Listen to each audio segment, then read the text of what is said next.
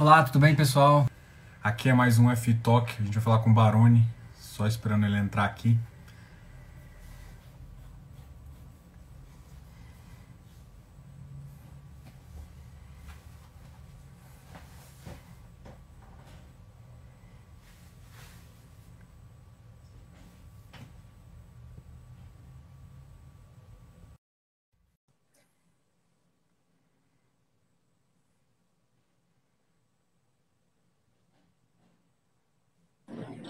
Fala, meu amigo.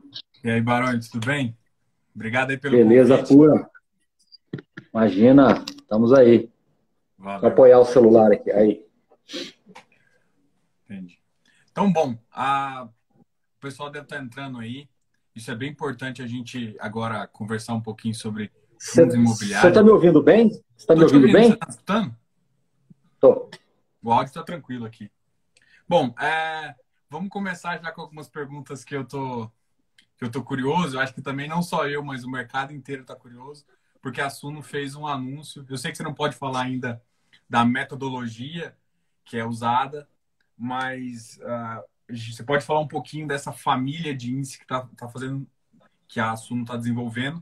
E assim, é, na minha opinião, eu, eu, acho uma coisa bem interessante essa, essa, essa proatividade de vocês em fazer isso, porque realmente o iFix, uh, ele às vezes, se você for comparar com, se você quando vê até no, no, no boletim da bolsa, você compara com o IMAB, com, com o Ibovespa, ele descola muito de, de setores, né? A gente não tem ainda uma referência interessante. E aí quando trouxe essa notícia, eu fui um dos primeiros, literalmente, falar assim, cara, muito bom, eu espero, espero essa notícia. E agora é. eu quero escutar um pouquinho como surgiu essa ideia, de que vocês estão pensando? É, então, na verdade, é, o, o, o, como, como você pontuou, eu não posso dar ainda detalhes, porque a gente ainda tem algumas questões regulatórias também para superar. Então, é um processo, né? Não é uma coisa. A ideia já está pronta, o conceito já está pronto. A gente está em várias fases de testes, de cruzamento, de metodologias, para a gente poder ter mais certeza. O que, o que, que nos motivou a fazer isso, num primeiro momento, é tentar é colocar algo que replique mais o setor imobiliário do ponto de vista de, de, de, de indústria de fundos. A gente quer realmente valorizar a indústria, porque quando você olha o IFIX, ele tem ali, por exemplo, fundos que estão no mercado há 15, 20 anos, que nunca mais fizeram emissão, que não tem nem mil cotistas, só que tem um PL grande, enfim, tem uma base é, de ativos grande e acaba meio que, a meu juízo, não contribuindo para o retrato real do que é o setor de, de fundos imobiliários. Então, o que a gente está tentando fazer é uma coisa que valorize realmente os players que estão alinhados com o crescimento da indústria. Esse é o primeiro ponto. E que nos permita também replicar isso de uma maneira mais ativa. Ou seja, que o fundo possa, né, o, o, o índice possa meio que se retroalimentar dentro de uma estratégia de geração de valor mesmo para os investidores. Então, assim, isso é um, é um guarda-chuva, né?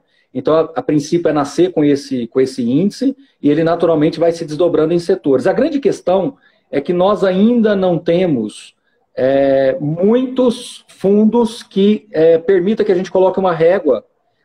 Como é que eu vou te explicar? Imagine que você, se você aplicar uma régua mais firme de liquidez, de quantidade de cotistas, de PL, pode correr o risco de você cair muito na obviedade e acabar não tendo muito efeito. Entendeu? Todo mundo sabe quais são os maiores de logística, os maiores de. Então, é o famoso trocar seis por medusa, vai chegar no óbvio, entendeu? Então, a gente está querendo criar, acima de qualquer coisa, uma metodologia para um grande índice e que essa metodologia, dando certo, ela possa então ser replicada para os outros setores quase que automaticamente. E aí, esta metodologia, obviamente, ela vai favorecer o crescimento da indústria, mas a gente vai precisar do crescimento da indústria para que o índice seja ratificado. Acho que é, isso é o mais importante. A gente não quer criar um índice que valorize a, a critérios básicos, a gente quer criar um índice que valorize também critérios de mercado. A gente quer uma, uma, uma régua de mercado. E a gente precisa ser muito justo com relação a isso. Para ter essa régua, é onde eu estou falando. A gente vai calibrando e tentando chegar em alguma coisa que, que realmente faça mais sentido do ponto de vista estrutural. Então, basicamente é isso, o desenho geral é isso. A gente está muito avançado, inclusive hoje falamos mais um pouco sobre isso. e estamos muito avançados com essa questão e eu quero crer que é, ao longo desse mês a gente já praticamente feche isso e aí a partir daí é dar alguns avanços que aí é do ponto de vista, como eu te falei, regulatório e etc, entendeu? Mas eu acho que esse mês, a gente está muito otimista que esse mês vamos é, é, ficar bem, bem próximo do, do ideal aí.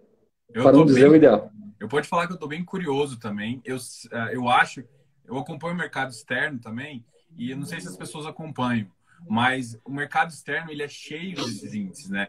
Às vezes o mercado, principalmente o mercado americano, é, tem um, um, ETF muito famoso também de REIT de, de, do, Japão, do índice japonês, do, dos, dos, ativos que ficam no Japão. Então, assim, é, e, é, e é legal isso, por quê? Porque em muitos aspectos, em muitos lugares, principalmente nos Estados Unidos, quando você, é, você não conhece tanto, você pode confiar em comprar esse índice que ele realmente vai ter um desempenho muito bom, né?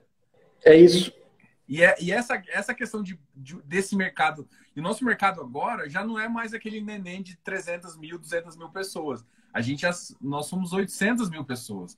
Então faz sentido a gente ter alguma coisa muito mais madura e que, a, que as pessoas, às vezes, para entrar, você pode. É, o que é, que é comum lá fora é entrar para um índice desse, que você confia, e ainda até é difícil, e ainda fica. E aí a gente consegue também, uma das coisas que eu quero ver mais é, é gestor colocando um índice mais realista para ganhar performance. É, não sei se você se enxerga Isso. dessa forma também, mas é foda às vezes você ter.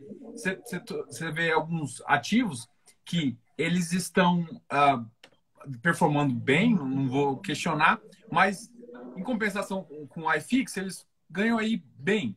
Mas aí, de repente, a performance está em função do CDI. E aí isso gera um, uma defasagem muito estranha, assim. Então, se você tem um, um ativo mais, um benchmark melhor, é exatamente isso que está provendo. E eu acho é, isso muito legal. Eu, vou, eu, vou simpli, eu vou simplificar isso tudo que você falou numa frase, né? Desde quando a gente começou na Suno, o nosso papel não é querer ser certo ou errado em nada. O nosso papel sempre foi tentar subir a régua do mercado. A gente acredita que a melhor forma de contribuir com o mercado é subindo a régua. Então, quando a gente começou a fazer lives, por exemplo, envolvendo gestores, live envolvendo outros formadores de opinião, live procurando explicar para as pessoas como é que os fundos imobiliários funcionam, a gente só tinha um objetivo, subir a régua do mercado. Entendeu? Então, assim, é, é, é esse eu estou dando um exemplo. Mas se você olhar os materiais que a gente produz, não só os materiais educativos, quanto também os materiais mais técnicos, a ideia nossa sempre é buscar, é, não é, não queremos ter razão, queremos subir a régua do mercado. Subindo a régua do mercado, a gente está contribuindo para a indústria, entendeu? Então, esse, essa, é, essa tem sido a tônica também deste, deste índice. Se a gente conseguir subir a régua do mercado com relação a uma análise mais crítica do ponto de vista de risco e retorno, é, a gente acredita que em algum momento, por exemplo, tivemos um movimento já da 20, claro, é um movimento ainda isolado e tímido, mas é um movimento. Eles já baixaram, é, diferiram, na verdade, a taxa de, de administração de dois fundos deles, né, o logístico e o de shopping.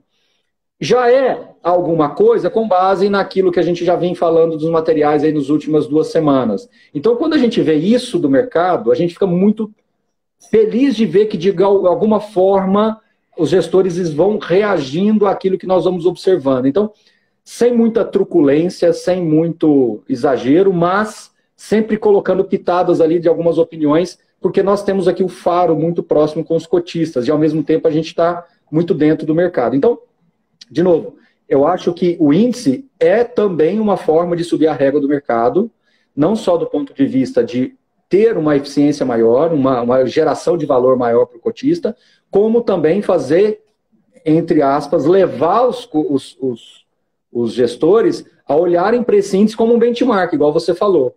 Opa, não estamos dando conta nem de bater o, o, o índice da Suno.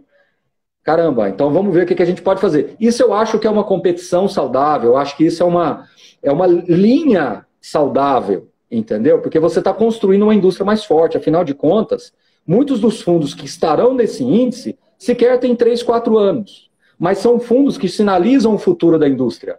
Porque eu vejo hoje fundos que têm 20 anos no mercado que não representam mais o futuro da indústria. Percebe? Então, equacionar isso é um grande desafio para quem está do lado de cá produzindo a, a, a, conteúdo e, ao mesmo tempo, gerando essa, essa, essa equivalência dentro do mercado. Gerar essa equivalência não é fácil, porque toda hora a gente aqui é abordado por é, é, é cotistas. Poxa, Baroni, o fundo tal? Você acha que não... É, um fundo desse, eu não vou falar o nome para não, não, não, não ser mal interpretado, mas tem fundo que se uma casa grande faz uma indicação, como é a nossa, ele sobe 30%, 40% por osmose. Aí vai ficar parecendo que nós somos os iluminados, os melhores do mercado. E na verdade não é, porque é uma base de cotistas pequeno, uma quantidade de cotas né, de free float baixa, ou seja, você vai ter aí naturalmente uma, uma subida, eh, sabe, na, é, é, é quase que reativa. Agora, a gente olha para fundos maiores porque nós não queremos parecer que somos os melhores fazendo esses movimentos. A gente quer mostrar uma tendência, entende? Então, isso é uma coisa sutil que muitas vezes as pessoas não percebem, mas é um cuidado que nós temos hoje e cada vez mais. Por isso que nós privilegiamos uma indústria mais forte, para que a gente consiga ter mais é, é, é, um processo mais igualitário, mais democrático na hora de se escolher fundos, entendeu?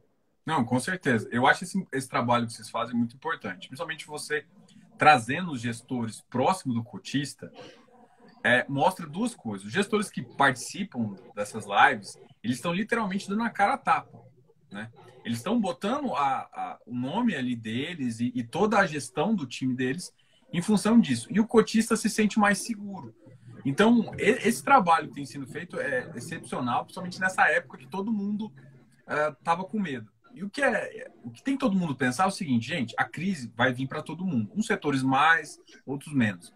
Mas o que você tem que fazer é o seguinte, você tem que confiar na pessoa que está ali na gestão. E quando você traz isso, você confia. Agora vou pegar o gancho do que você falou e vou fazer uma pergunta um pouco mais assim, é, mais apimentadinha. Vamos lá. Agora é o seguinte, a tendência do mercado é os fundos de gestão passiva morrer? não é morrer de acabar, mas ficar. A maioria desses fundos, até que você comentou, assim, ele tem uma certa. Não, não vou nem classificar Ambima gestão Entendi. passiva, não, mas são, são gestores que, que não, não tomam tão cuidado, tá. por exemplo. É, tem muitos gestores ainda que não apresentam relatório gerencial mensal. É, é, foi uma régua que, que o pessoal colocou, muitos gestores adaptaram já, a maioria faz isso, mas tem muitos gestores que ainda não fazem porque não é obrigação. Esse tipo de comportamento é, do fundo é, é, vai, vai acabar cada vez mais ficando é, tipo, visto como um fundo ruim, ou senão, ó, nem, nem entra aquele fundo, nem relatório oferece. E, uhum. Fala um pouquinho desses dois aspectos, sobre tá. É, essas réguas que o mercado está subindo e justamente a gestão só, passiva do fundo. Só concluir rapidinho pessoal perguntando se o índice da Suno vai replicar o IFIX. É justamente ao contrário. O IFIX já é um índice, a gente vai fazer um índice onde nós acreditamos que esteja mais alinhado à realidade do mercado. Então, é um outro índice, tá? É um outro índice. É como se fosse um índice igual o IBOV, a gente criaria um outro índice de ações que nós achamos, acreditamos que faça mais sentido é, em linha com o mercado. Mas tudo bem, só para concluir o raciocínio. A sua pergunta é boa e ela tem alguns desdobramentos. Primeiro, eu não acredito e eu nunca gosto dessas teses do tipo, vai acabar, tipo, o home office vai acabar com não sei o quê, o e-commerce vai acabar com outro. Então, eu não acho que os, os fundos menores, eles vão acabar. Da mesma forma que as ações menores, das empresas menores, não acabaram. Só que você vai ter nitidamente o que são os blue chips, as blue chips, né, dos fundos imobiliários, e o que são os small caps, né, que vão ser os small fees aí, vamos falar assim, que vão ser os ativos que, que tiverem ou uma estrutura é, é, menor aí de, de, de, PL, uma estrutura menor, um, um arcabouço menor é, é, de fundo, de ativos ali dentro. Então, acho que isso inevitavelmente vai acontecer.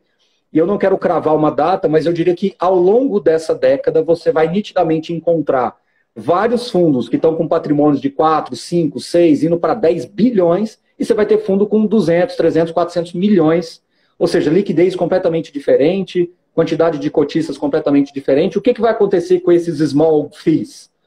Eles, alguns deles vão receber ofertas e vão acabar sendo liquidados, como acontece nas ações, que são as OPAs, né? Alguém fecha o capital, etc. Vai ter, vai ter um majoritário que vai comprando ali e de repente ele chama uma assembleia liquida ou ele faz uma, uma incorporação com outro, isso vai acontecer. Mas não, não creio que eles irão acabar. O que vai acontecer é que eles vão ficar meio que no ostracismo ali. eles vão ficar cada vez menos, sendo menos cobertos. Né? Se você entrar na bolsa, você vai ver o tanto de ações que nem eu nem você nunca ouvimos falar, os códigos que a gente nunca ouviu falar, uns tickers que a gente nunca ouviu falar. Então, acho que vai ter os small, os, os blue chips, os mid caps, né, os mid fees e os small fees. Né? Obviamente, a gente tem que defender uma indústria caminhando mais para os blue chips ali, para os grandes. Isso é uma coisa. A outra coisa, que aí, aí sim, aí sim é mais, é, é, uma, é uma luta mais complexa, que é do ponto de vista de governança é, dos fundos. Né? Eu acho que em algum momento vai ter nos fundos imobiliários aquilo que teve na Bolsa lá atrás, que foi chamado novo mercado, onde você cria algumas regras adicionais que os fundos que se enquadrarem nesse novo mercado dos, dos FIIs, né, eles vão ser mais bem vistos, eles vão ser porta de entrada para investidores institucionais, ele vai ter uma, uma liquidez maior naturalmente. Então, é, é, eu nunca gosto de sacramentar. Cara, se você quiser ficar num nível de, de, de, de governança baixo, ok, vai ter quem te interesse por você, entendeu? Se você quiser realmente crescer no mercado, a gente vai aqui para cima. Qual é o trabalho nosso da Suno? Cada vez mais dar luz a esses que estão querendo crescer. O grande problema, e aí sim eu acho que é o assunto polêmico, a sua pergunta, na verdade, até não achei tão polêmico. Eu acho que o assunto polêmico é como que os investidores vão conseguir lidar com isso, porque o crescimento dói. Então, quando o cara pega um, lá um, um relatório gerencial, nossa, o, gestor recebeu 3 milhões de taxa de administração de gestão, o cara, o, o cotista fica irado com isso. Ele não, ele não aceita isso, entendeu? E isso eu acho que a gente tem que trabalhar na cabeça do cotista. Porque a gente passou 500 anos pagando muito mais do que isso em fundo de renda fixa. E agora nós temos um produto estruturado muito melhor, muito mais eficiente. Só que realmente é uma estrutura mais cara. Eu acho que agora tem que entrar num processo de sintonia fina. Como que essa remuneração vai acontecer?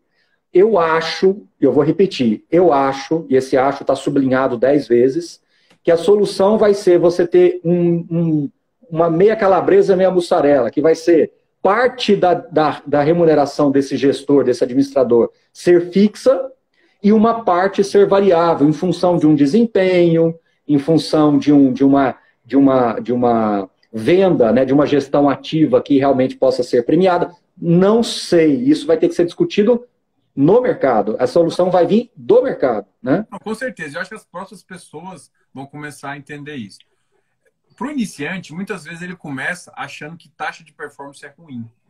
E se, se a taxa de performance for bem ajustada, é, me, é, mais, é melhor, por exemplo, você pagar por uma performance do que você pagar uma taxa fixa alta. É, o, o, problema da performance é aquilo que você falou aí há pouco tempo atrás. O problema da performance é qual é o que vai me balizar na performance. É, o benchmark, ele, ele, é, ele é sempre muito questionável entendeu? Porque CDI era referência, agora já não é mais. Se eu coloco o IMA B, eu já conversei com alguns gestores, falaram, Baroni, dá muita oscilação, vira uma bagunça. Vai ter hora que eu não vou receber nada, vai ter hora que eu vou acabar com a renda do cotista.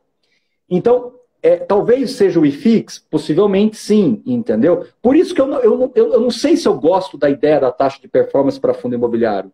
A impressão que eu tenho é que nós temos que criar uma taxa de gestão fixa mais uma taxa de gestão variável. O variável em função do quê? Não de um benchmark, mas em cima de um resultado consolidado. Eu te entrego até X, você recebe o valor. X mais tanto, você recebe outro valor. Então, em alguns meses que você conseguir fazer uma gestão ativa e você conseguir entregar um alfa para o seu cotista, você é premiado por isso. Igual um vendedor. Deixa eu te fazer uma pergunta. Um vendedor, ele não trabalha com meta? Com certeza. Ele não trabalha com benchmark. Então, se você conseguir entregar até X% de receita em função do patrimônio, você é premiado. É mais ou menos isso, igual eu estou te falando, eu estou fazendo aqui provocações. Eu estou tendo o que nós é. chamamos de devaneios. É, São esses devaneios que nos levam. Não, eu entendo esse lado, eu só tenho. É. Porque seria muito interessante você chegar no começo do ano e falar assim: olha só, esse mês, esse ano, nossa Selic vai ser mais ou menos 2,5, pegar o relatório Fox da vida. E aí você fala assim, olha, meu fundo... Não, não, não precisa disso. Não, não, não, não, não precisa disso. Se eu só concluir, assim, uma ideia, assim, pegando esse devaneio, assim. Aí, por exemplo, seria você definir uma meta de 5%, né? A meta do, do fundo é entregar em torno de 5% uh, de ganho, ou 6%, vamos lá. E aí, se ele entrega 7, ele entregou mais. Aí essa diferença seria. Eu, eu tenho só receio em relação a isso. Você sabe por que, que não dá? Porque vai ficar uma, uma projeção discricionária. É mais fácil você fazer um percentual. É, é, quanto, qual, qual que é o patrimônio do fundo? Um bilhão, entendeu? Então, você tem que gerar um retorno, isso já está regulamentado, de no mínimo X%. Isso tá, estaria regulamentado. Ou seja, eu tenho que entregar um retorno de no mínimo X% em relação ao meu, ao meu patrimônio. E aí sim eu vou ganhar em função disso. A minha, o meu trabalho é vencer um valor acima do meu patrimônio. Entendeu? Basicamente é quanto que eu consigo agregar do meu patrimônio. E aí eu vou criando faixas. Porque se você concorda comigo que o patrimônio do fundo ele tende a crescer, se você não distribuir renda nenhuma, você tende a crescer? Sim. Então vamos criar faixas. Se você crescer até 5%, você é remunerado em tanto. Se você crescer entre 5 e 10, em tanto. Acima de 10, em tanto. Então é só você pegar qual foi a renda anual do fundo, ver, fazer um contra o outro e ver em qual faixa você entrou, porque você generaliza. Se eu entregar um crescimento patrimonial de 50%, que eu fiz vendas, consegui gerar muito alfa, muito lucro, meu patrimônio cresceu, eu vou ser mais remunerado por isso. Então, assim, é uma tese que eu acho que é a mais justa. Porque tem muita gente que fala assim, não, Baroni, tem que ser em função da receita. É, é o que parece mais justo, mas esse, esse tem uma pegadinha por detrás aí bem complicada. Porque se você faz em função só da receita, o que, que você pode fazer? Você pode explodir a receita do fundo, recebe tudo à vista e depois senta em cima do patrimônio e fica olhando para ele. Entendeu? Então, assim, tem as pegadinhas. Então você tem que criar mecanismos que permita fazer com que gere uma perpetuidade, entendeu? Sabe aquele famoso caldo da laranja? Eu tiro todo o caldo da laranja, deixo o bagaço estacionado lá e falo, ah, tá aí o fundo, eu não tenho receita, eu não tenho nada, tá aí. No dia que vier, tudo bem. Mas eu recebi uma bolada que me sustenta cinco anos. Entendeu? É, eu, eu, nesse ponto, assim, eu tenho um pouco de, de, de receio. Eu, eu, de fato, gosto de taxa de performance, assim. Eu, eu não acho que o melhor seja é... Mas a taxa de performance, desculpa te interromper, como se diz, mas como você está me entrevistando, eu vou te interromper. Se fosse ao contrário, eu tinha que ficar quieto, agora eu vou ficar. Desculpa te interromper, mas é porque você vem de uma indústria também de fundos multimercados, tudo que são, que é onde a taxa de performance faz mais sentido. Do fundo imobiliário, não dá para você ter uma gestão ativa tão intensa quanto no mercado de capitais. Se eu estou operando no multimercado dólar, ação global, é, é, é, juros, é, equity em geral, etc., eu consigo montar e desmontar a posição rapidamente, e aí tudo bem. Seria o equivalente ao que um FOF dá conta de fazer. Seria o equivalente ao que um FOF daria conta de fazer. Mas, no geral, quando você olha a indústria como um todo, não dá para você ter uma gestão ativa desta forma, ao ponto de gerar performance o tempo todo. Então, fica, acaba que fica só em cima do rendimento. Imagina, você pega um fundo de CRI. É, eu, eu concordo, nesse ponto eu concordo. Eu acho, por exemplo, tem fundos que realmente, se você for fazer performance, você prejudica mais o cotista do que você pode ajudar em termos de ganho. Isso, isso eu realmente concordo. Mas eu acho que, por exemplo, o FOF, é, ele faz algum sentido, porque ele, ele já tem um edgezinho maior, ele tem já, ele já tem essa. essa ele, ele tem que ganhar em função do, de, dele entrar em posição e sair de posição. Em compensação, por exemplo, um fundo de tijolo, não. Realmente ele monta uma posição relevante a gestão ativa dele está na decisão de, beleza, esse é um bom, um bom portfólio e combina. É, a gestão ativa realmente, é, nesse sentido, faz a performance do jeito que você está falando faz mais sentido. Mas uh, na minha é. cabeça eu ainda estava pensando em, em, mais FOF ali, né? Porque não, não, no FOF mais... nós estamos aliados. Não, no FOF nós estamos aliados. A jabuticaba é quando a gente vai para fundo de tijolo, de tijolo fundo é. de desenvolvimento, fundo é, e fundo de CRI. O, às vezes o gestor de fundo de CRI acaba ficando ansioso de ficar comprando e vendendo CRI no mercado, justamente para tentar gerar esse alfa aí. Acho ótimo. Mas não, é, não, não tem essa necessidade de você ficar pulando de galho em galho numa operação de crédito, só para gerar alfa. Entende?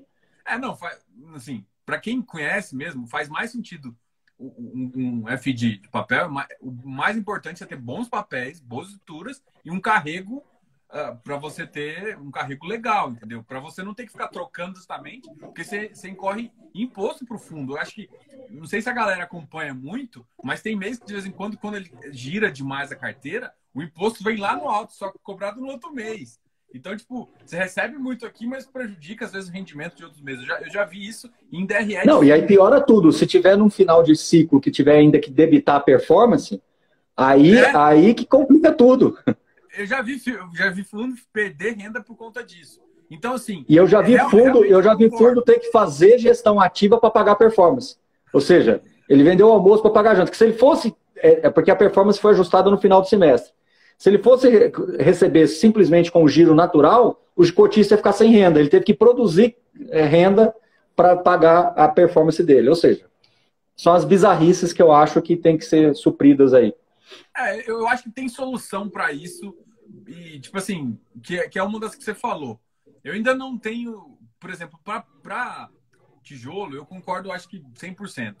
O, FOF a gente está alinhado. O, o CRI eu ainda acho que tem alguma coisinha que a gente uh, pode. Mas assim, tem, tem, a questão da, de quando o cara monta a operação, e se, se, se quem estrutura a operação é o fundo, ele já se remunerado. Então, você chegou, você chegou onde eu queria, que foi a nossa live, que, que foi a nossa live na que foi a nossa live na semana passada. Sai na frente quem consegue estruturar. Aí eu vou lá, estruturo, depois eu tenho que ficar vendendo ela no secundário para gerar alfa. Não tem sentido. O mais bonito é eu carregar uma operação que eu conheço e que eu estruturei. Por exemplo, é, vamos, vamos pegar como benchmark o próprio Kinea. Você não vê o Kinea operando no secundário, porque ele carrega a operação, ele é dono da operação, não tem sentido ele compartilhar depois uma coisa que ele estruturou. E aqueles que mais giram o portfólio normalmente são aqueles que menos estruturam. Então eles acabam fazendo um fundo de CRI, um FOF de CRI, né? Isso não, isso não é ruim, mas é uma coisa que quando você jogar 10 anos para frente, eu acho que vai ficar cada vez mais difícil disso acontecer. A não ser que você assuma nitidamente que você não quer estruturar nada, você quer só realmente fazer operações de compra e venda, trades, etc. O que é, não é ruim, eu, é perfil. Na minha, na minha concepção, um fundo que fala.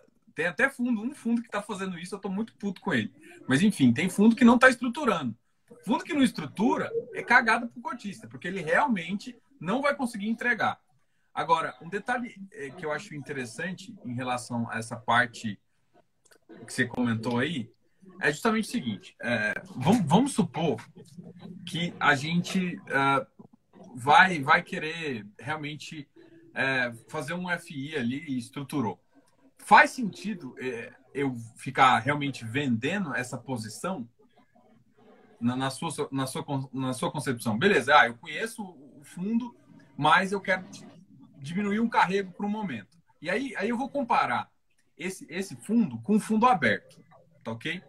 Qual que é meu de crédito privado? É claro que tem um monte de diferença, mas o 555 do 472 é diferente, tá? Mas uma das coisas que eu não gosto de crédito privado para fundo aberto é porque no momento que todo cotista desespera, ele vai sacando. Então, o que, que acontece? Churrada de CRI no mercado secundário, porque tá todo mundo vendendo para liquidar a posição para fazer para ir para o cotista. Por isso que eu gosto de FI, porque ele é fechado.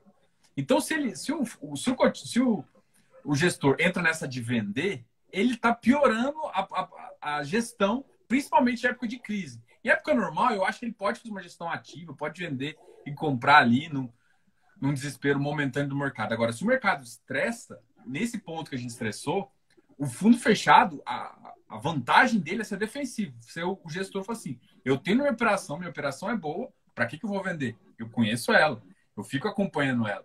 Entendeu? Então, é, nesse sentido, eu, eu, tenho um pouco preconceito com fundo aberto. Não sei se você, compartilha da, da, minha opinião. Assim. É, eu, pra, eu acho que são produtos... Eu prefiro fechado, é basicamente isso. Não, eu não tenho dúvida. Para crédito em geral, o produto fechado eu acho ele mais interessante, tá? Porque ele, você, você pode acabar gerando uma crise de liquidez e não uma crise de crédito. Na verdade, quando teve esse problema aí da, do lockdown, tudo, os gestores apontaram como uma crise de liquidez, que poderia e pode ainda se desembocar numa crise de crédito. Mas a princípio foi crise de liquidez, ou seja, é, você não tinha book, né? É, aí, aí todo eu... mundo percebeu, mas quando o, teve uma live da, da XP com o, o ministro Paulo Guedes, e ele justamente falou que o Banco Central começou a entrar nesse mercado para dar liquidez, justamente Exatamente. Essa, essa contrapartida. E eu acho, é, eu uhum. acho que essa, essa posição do Banco Central foi bem interessante, mas mostra também eu, a, a, A minha birra com crédito privado é outra. A sua birra é com questão de fundo aberto e fechado, mas a minha birra com crédito privado é outra. É quando eu vejo o crédito privado pagando muito pouco acima do que um, um, um, um simples tesouro direto paga, entendeu? Ou seja, cara, cá entre nós, bicho, o cara toma risco privado e se você tiver uma carteirinha minimamente equacionada de tesouro direto, você consegue mais. Então, isso é que eu fico é, muito mais assim incrédulo quando eu vejo acontecendo. Começou a acontecer em alguns fundos de CRI, e eu falei bastante com os gestores, eu falei, não faça isso, não faça isso. Porque você começa a tomar CRI, a CDI mais um e meio, dois, cara, sabe, IPCA mais quatro e meio, cinco, tá, mas dá para operar na curva, dá para ganhar alguma coisa, mas é você acreditar que o mercado vai favorecer você em algum momento lá na frente. Entendeu? Então, assim, eu acho que quando você vai tomar um risco privado, a operação ela tem que fazer sentido, porque quando você fala inflação mais 5 ou CDI mais 2, as pessoas esquecem que por detrás dali tem o custo de administração e gestão, custódia, etc, etc, e performance. Às vezes você careca o CDI, fica CDI mais zero qualquer coisa, ou fica um IPCA mais 3, ou seja... É, né? Vou dizer que você então, não vou citar nome, mas o KNZR basicamente é isso. É, então, é, o, o, mas o KNCR ele faz isso propositalmente. Não, sim. sim Ou seja, mas, a, mas ele... a tese é essa: se você quiser um ativo é que seja puramente indexado ao CDI, que tem um risco de crédito baixo, então, assim, o que eu falo é assim, a tese está clara.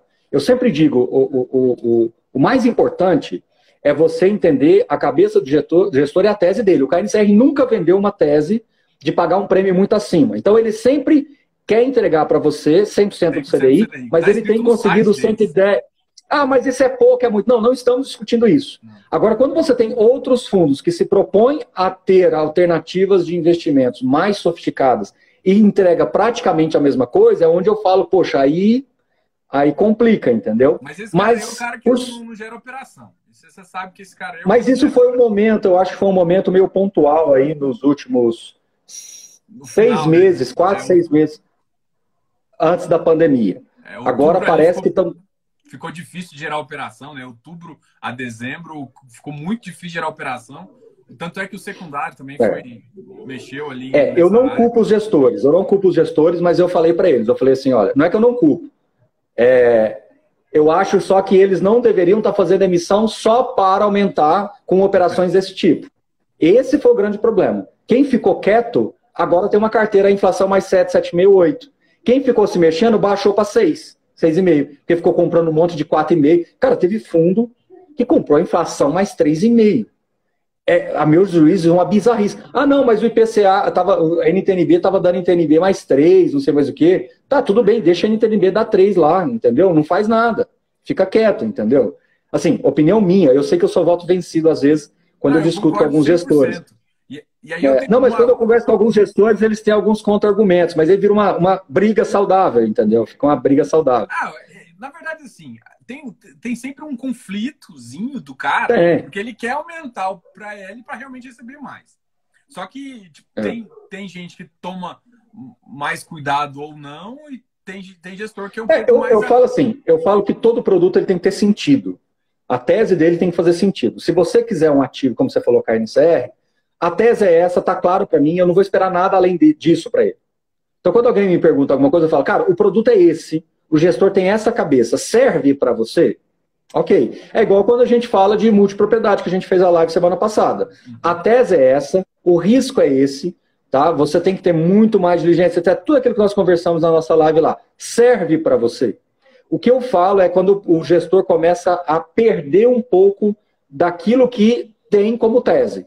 E aí o fundo fica meio que desqualificado de como você vai conseguir calibrar isso dentro do, das opções que você tem no mercado. Ele fica sem identidade, ele se perde no meio do caminho. Aí você vai olhando os relatórios antigos, aí você tem mais certeza de que o que você está falando está certo. Você começa a olhar os relatórios antigos e fala, nossa, olha como é que ele começou. Olha como é que ele é hoje, entendeu? Então, quando você percebe essa, essa, esse, essa mudança, é onde a gente tenta, então, pontuar com o cotista, com o gestor, dá um toque, vê, ó, e assim.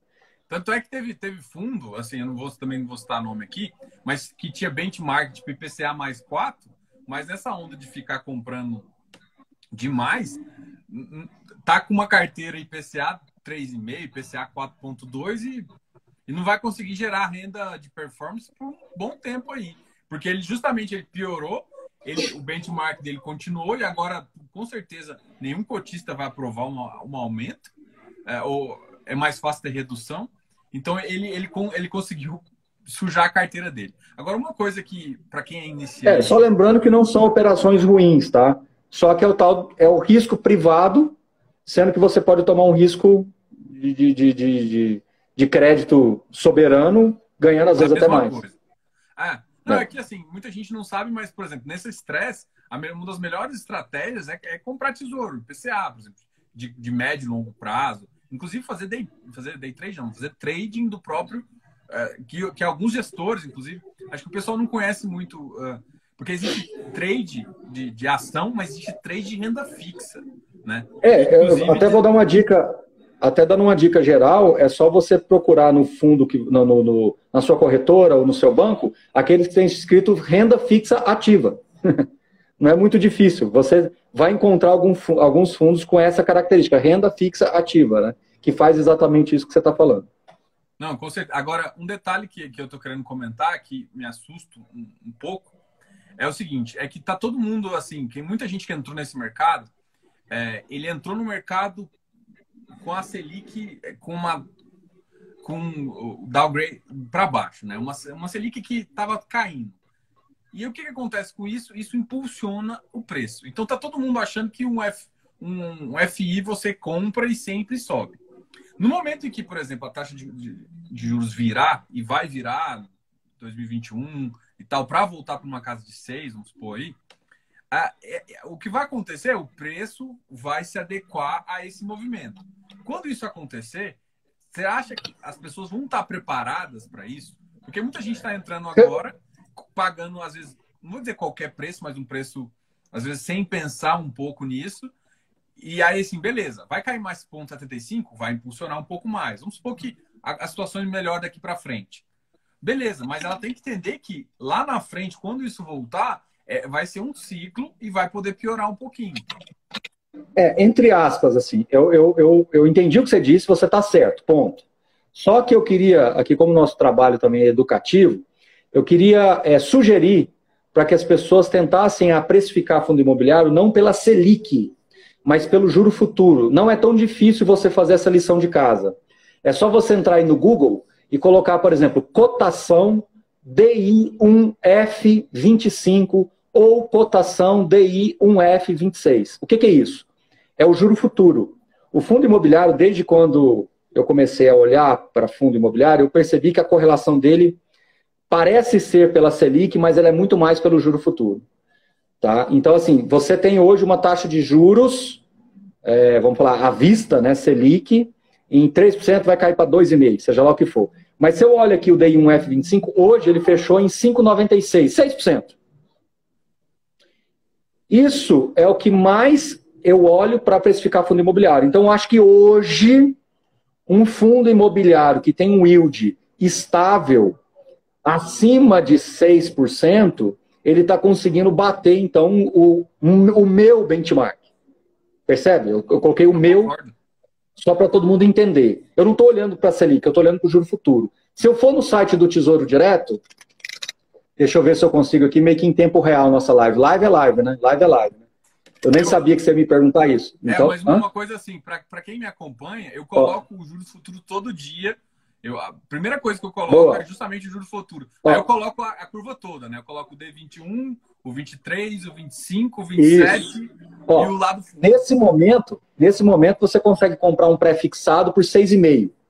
Aí você tem que colocar o imposto disso daí, né? E aí que entra o fundo imobiliário para você fazer a conta. Então, se você pegar o 6,5 aqui e colocar um imposto, já que você está pensando para longo prazo, ele cai para líquido 5,52, 5,50, 5,5. Então, o fundo imobiliário ele tem que pagar um spread entre 1,5 e 2 acima disso, mais ou menos. Baroni, e se eu quiser fazer pelo IPCA+, ótimo, também funciona muito bem, porque você está fazendo até uma precificação mais próxima de um ativo real. Hoje, um IPCA, por exemplo, 2030, 2035, é inflação mais 4 e pouco. Se você coloca, se você coloca o imposto, cai para 3,60. Então é 3,60 mais inflação. Como a inflação está 2,5, 3, chega no 5,5 que eu falei. Troca 6 por meia dúzia, entendeu? Troca 6 por meia dúzia, mais ou menos. Então, assim, é, é, é, é só para responder a sua pergunta.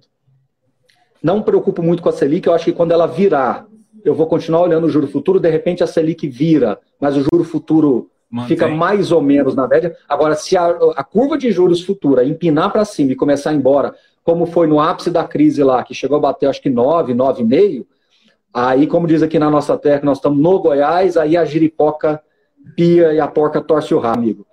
Tampa o nariz e pula, porque aí, aí sim você vai ter que começar a exigir fundo imobiliário pagando 11, 12. Aí, aí a... haja incorporador, haja aí, empreendimento para conseguir aí, isso. Aí a situação se complica. Então, o cenário base é, é, é, é uma Selic de 4,5, 5, e um juro futuro de 6,5, 7, alguma coisa mais ou menos assim, né? Já já está bem precificado aí. É, deixa só fazer um merchan aqui. Eu fiz justamente um, um, um, vídeo justamente sobre como montar carteira, explicando um pouquinho que a, a nossa base não faz sentido você comprar qualquer ativo se você não ganhar um spread em relação ao tesouro. Então não faz sentido. Então, assim, normalmente, para fundos imobiliários, o ideal é você mirar ali nos 10 anos. Porque você consegue ter um payback, muita coisa, e aí você consegue também saber tanto um, prefi um prefixado, também um IPCA mais alguma coisa, e aí você consegue realmente. Pode falar. Só, não, diga assim, só lembrando que esses títulos pré-fixados, seja o inflação, seja o outro, eles são marcados a mercado. Então, eles têm também uma oscilação diária. Bom, isso não é desculpa, porque fundo imobiliário também tem. Mas é só para mostrar para todo mundo que quando a gente está falando de taxa, em termos de precificação, olhar isso me parece bastante sensato para que você tome uma decisão mais segura. Tá? Então, assim, fica essa, essa ponderação para todo mundo. É, mas, de qualquer, mas de qualquer forma, o que eu queria mais ou menos mostrar para as pessoas é que pode ter, assim, a gente está em uma taxa de 5 ali.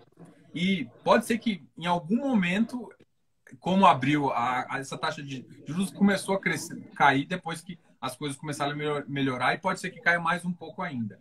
Mas pode ser que ela, se a situação tipo, econômica mundial piorar, essa, essa, essa taxa de juros pode abrir.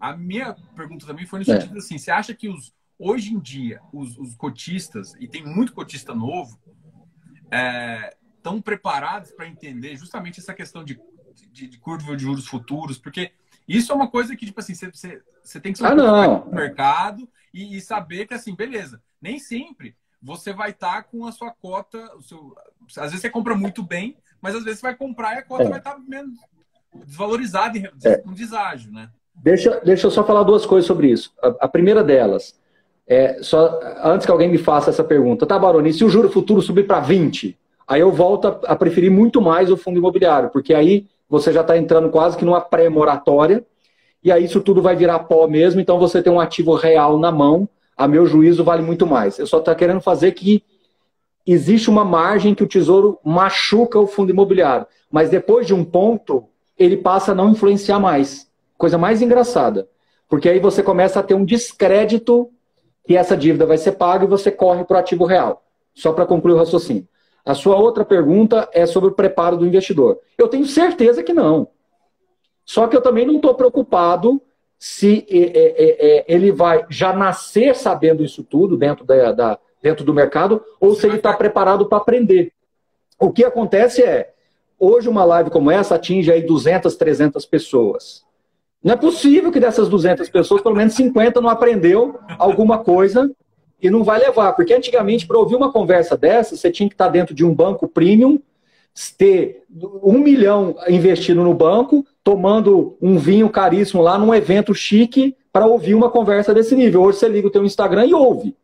Então, assim, do mesmo jeito que eu tenho certeza que essa informação às vezes já não está enraizada no investidor, eu tenho a mesma convicção de que a quantidade de informação disponível para ele aprender é nítida, é clara, é, enfim. Então, assim, o que eu quero dizer e reforço sempre é que o investidor de mercado estruturado, ele tem que sempre estar tá buscando informação. Ele não precisa ser especialista, mas ele tem que buscar informação. O melhor exemplo que eu dou é o do carro.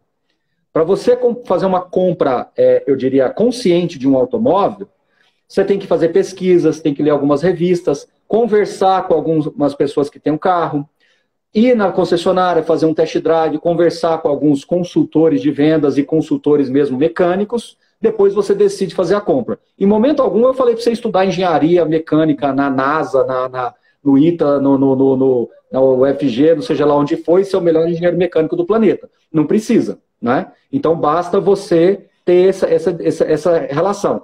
Você, para investir, tem que ter algum conhecimento básico além de. E nós estamos falando de relação de juros, imposto de renda, contexto econômico, né, impacto fiscal. Você não precisa ser um economista para saber qual é o impacto fiscal de uma dívida é, é, é, soberana, se, se o país vai dar conta de sobreviver ou não, do ponto de vista fiscal. Você não precisa ser economista, mas você pode ter algum conhecimento é só lendo, se envolvendo. O que eu não gosto ah, não quero saber de nada, eu quero só investir, não quero saber de nada, não quero acompanhar nada, não quero ler o relatório da SUN, não quero ler o material que o, que o Diogo produz, não quero.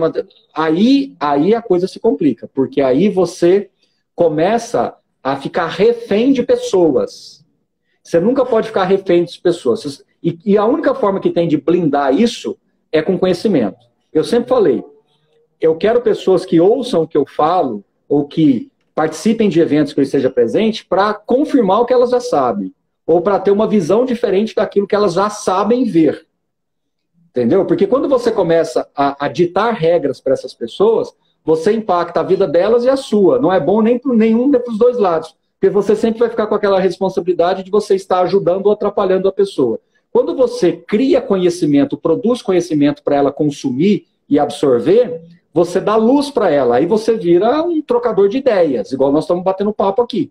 Eu não estou te influenciando, mas o que eu falo você reflete, e o que você fala eu reflito. Mas a gente não se influencia, porque tanto você quanto eu estamos, estamos blindados com relação ao assunto, entendeu? Simples assim. Não, é, esse, esse, assunto que você falou aqui, eu acho um dos mais importantes. E, e vamos lá. A primeira coisa que, que o cara que ele precisa buscar é conhecimento. Isso é fato. E aí, conhecimento ele pode buscar em várias pessoas no mercado. Né? Hoje em dia, você tem ó, um assessor, tem um consultor, tem um analista, e cada um desses pode te ajudar de alguma forma. Agora, o que, o que, eu, o que eu gosto do mercado, e assim, às vezes, um dos motivos de trazer pessoas para a live é justamente mostrar, às vezes, opinião diferente. Tem gente que tem visão diferente e assume mais risco que você. Porque ele intrinsecamente tá, gosta de mais risco. E na hora de dar opinião, às, às, vezes ele dá uma opinião mais conservadora. Então, tudo também depende do público que ele está falando. E as pessoas, é, elas crescem justamente com opinião oposta.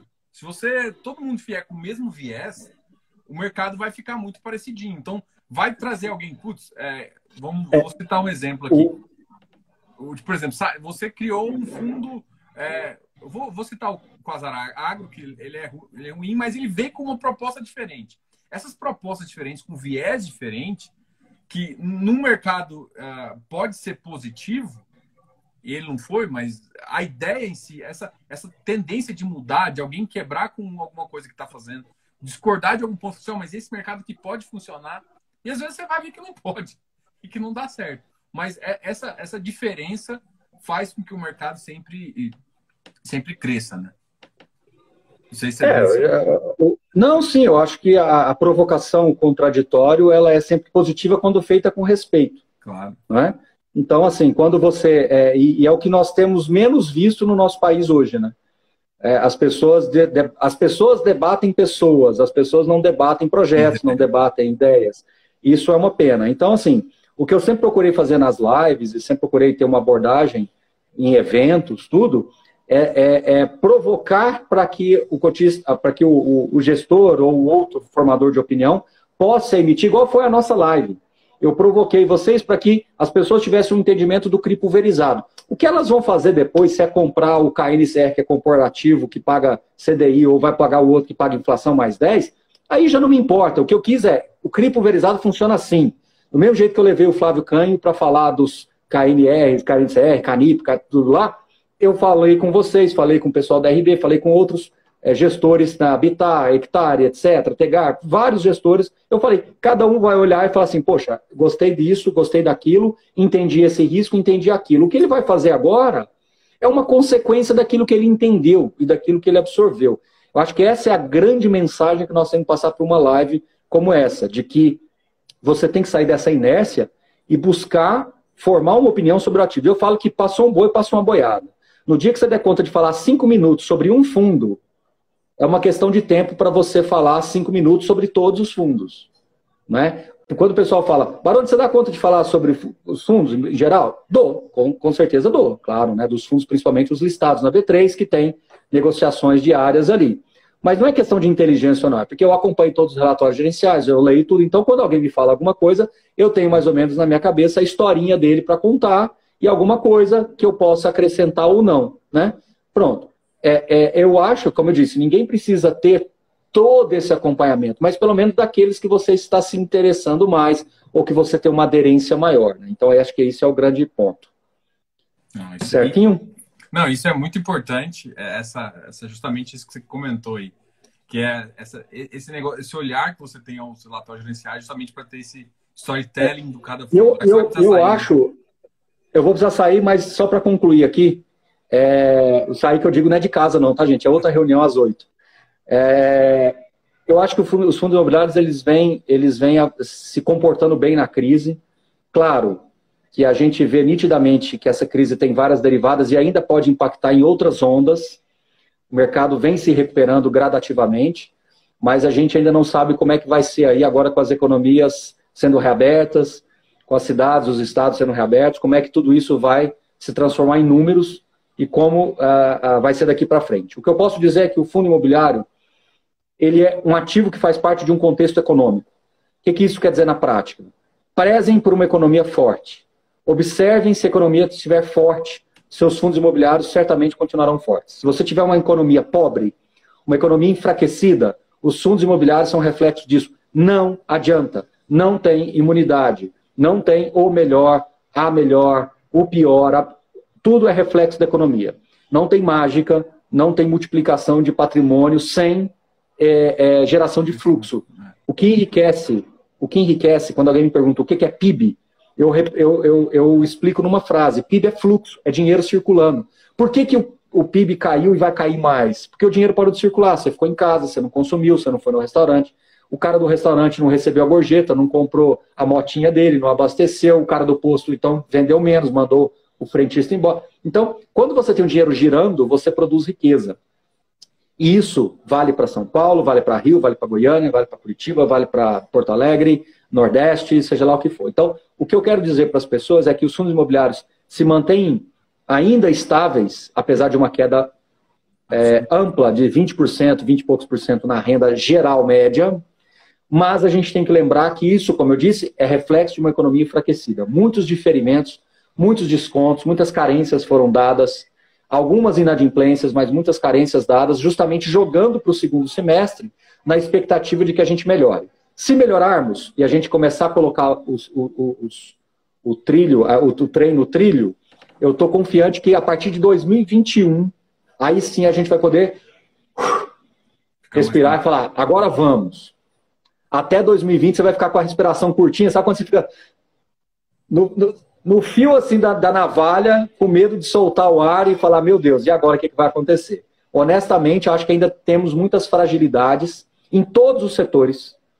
Ah, o logística é melhorar, não sei o quê. Cara, se você tiver 20 contratos logísticos e 3, 4 empresas quebrar, vai complicar do mesmo jeito. Você vai ter dificuldade do mesmo jeito. Então, assim, eu acho que o mais importante é você diversificar bem a carteira e ficar olho no peixe, olho no gato. E lembre-se sempre, para quem se que... para quem já se queimou com o café quente, se assopra até iogurte, né? Depois dessa frase aí, cérebro do professor Baroni, o que a gente pode falar mais? Bom, é, eu achei, só pegando esse gancho que você comentou aí, justamente da economia, ela é a base de tudo. Então, assim, você tem que realmente ficar olhando para os negócios. Diversificação é extremamente importante, porque, assim, muita gente tenta adivinhar o mercado. Ah, ou culpar o mercado. Ah, chegou HGRE. Ah, é laje corporativa. Não, a laje corporativa não morrer. A, a, XP falou que vai fazer isso. Que vai adotar 100% home office. Peraí, isso não é nem viável. Não é viável isso. 100% home office, nenhuma empresa é viável. Então, assim, é, não tenta adivinhar setores uh, que vão ser. Você pode ter uns setores que você gosta mais, e normalmente a identificação vem porque você estuda ele mais. Normalmente é isso. E os setores não vão deixar de existir. Por exemplo, uma agência bancária, é, eu particularmente não gosto do setor, não invisto, mas eu, eu, eu, vejo que ela, tem, ela ainda tem uma função que vai perdurar por muito tempo. A grande questão é que o, o banco digital diminui um pouco isso. Então tem coisas que, tipo assim, mas diminuiu, mas aquela agência que você tem, se ela for bem localizada, ela pode durar por uns 20 anos do contrato. Então, não tente achar um, um detalhe. Mas no momento em que você viu que aconteceu e você acha que não faz mais sentido, aí sim você muda de ideia, você aprende, você faz alguma coisa. Mas eh, você tem que, você tem que se envolver com o fundo imobiliário. O fundo imobiliário não é. E a ação vale, isso vale para ação também. Você não pode simplesmente comprar um, um, ativo e achar que ele vai te dar uma renda passiva você sentando na praia. Não é assim que funciona. Assim, é lindo, seria muito bonito, mas você tem que continuar avaliando o ativo para ver se ele faz sentido, se ele está entregando, se o gestor realmente está fazendo o que ele prometeu, se ele se, se não tem problema em relação a algum dos ativos ou alguma das situações que possa atrapalhar justamente o mais importante, que é o fluxo de caixa, o fluxo futuro. O que, o que é mais importante que você falou, assim, quer dizer, você falou quase tudo é importante, mas uma das coisas que eu mais gosto de escutar é justamente assim, gente, o, o foco é no fluxo. Então, PIB é fluxo, é fluxo interno, mais a exportação. O, o, o iFix, o que é importante para o iFix? O rendimento, vem de onde? Vem do fluxo, vem do fluxo de rendimento das empresas. O fluxo futuro, essa previsibilidade é que está atrelada aos juros futuros. E aí, é essa, essa noção toda da cadeia é que faz você é, conseguir manter uma boa carteira, né? E é claro que Amigo, sempre escutar o Baroni é muito importante aqui para a gente conseguir ajudar. É isso aí. Amiga, a conversa podia ir longe aqui, mas eu juro que daqui dois minutos eu tenho que entrar num negócio aqui que já estão até colocando o link aqui no WhatsApp para mim. Não, tá pode entrar lá. Eu acho que a live vai durar mais três minutos. Obrigado aí, Baroni. Prazer pela conversa. Eu vou ficar aqui mais três minutos só para dar os retoques, retoques finais aqui. E até mais. Tchau. tchau, tchau. Valeu, meu irmão. Obrigado. Precisando, só chamar, viu? Valeu. E aí, pessoal, obrigado. Assim, se alguém quiser responder alguma pergunta, se alguém quiser me fazer alguma pergunta, eu vou responder agora. Mas só para falar, essa live vai ficar gravada no, no meu canal. Meu canal chama FI Fácil. Ah, ela vai ficar gravada no YouTube e eu acho que eu vou deixar no IGTV também. Mas ela vai ficar no YouTube, FI Fácil. Ah, se vocês já estão acompanhando aqui, eu vou ver se tem alguma pergunta para responder, porque eu vi que tinha algumas, mas eu não consegui responder. Além da queda da Selic, o que falta para aumentar a liquidez e quantidade de investidores no mercado de FIs? Eu acho, no momento agora, é um pouco mais de confiança, né? O mercado está faltando confiança. É, por mais que as pessoas estão vindo, elas estão vindo impulsionadas. Elas estão vindo impulsionadas basicamente por essa questão uh, da Selic caindo, né? dessa taxa de juros e procurar uma melhoria. E aí, o que, que acontece é justamente você você procurar isso. Então, para vir mais gente ainda, é só tendo mais confiança. Uma vez que a, que a confiança voltar, a economia volta, os rendimentos voltam e muito mais pessoas. Então, assim, em vez de um crescimento de 3%, que já é excelente, a gente pode ter um crescimento aí de 4% de, em número de investidores, né? Então, vai, vai vir muito mais pessoas para esse mercado. Eu vi uma pergunta sobre REIT. REIT, eu adoro REIT, tá? Eu tô começando a investir em REIT a via, como eu comentei aqui, via ETF. Por isso que uma das, das, dos assuntos que eu comentei aqui na live foi justamente sobre essa, essa, esses índices que eu acho extremamente importante para o mercado.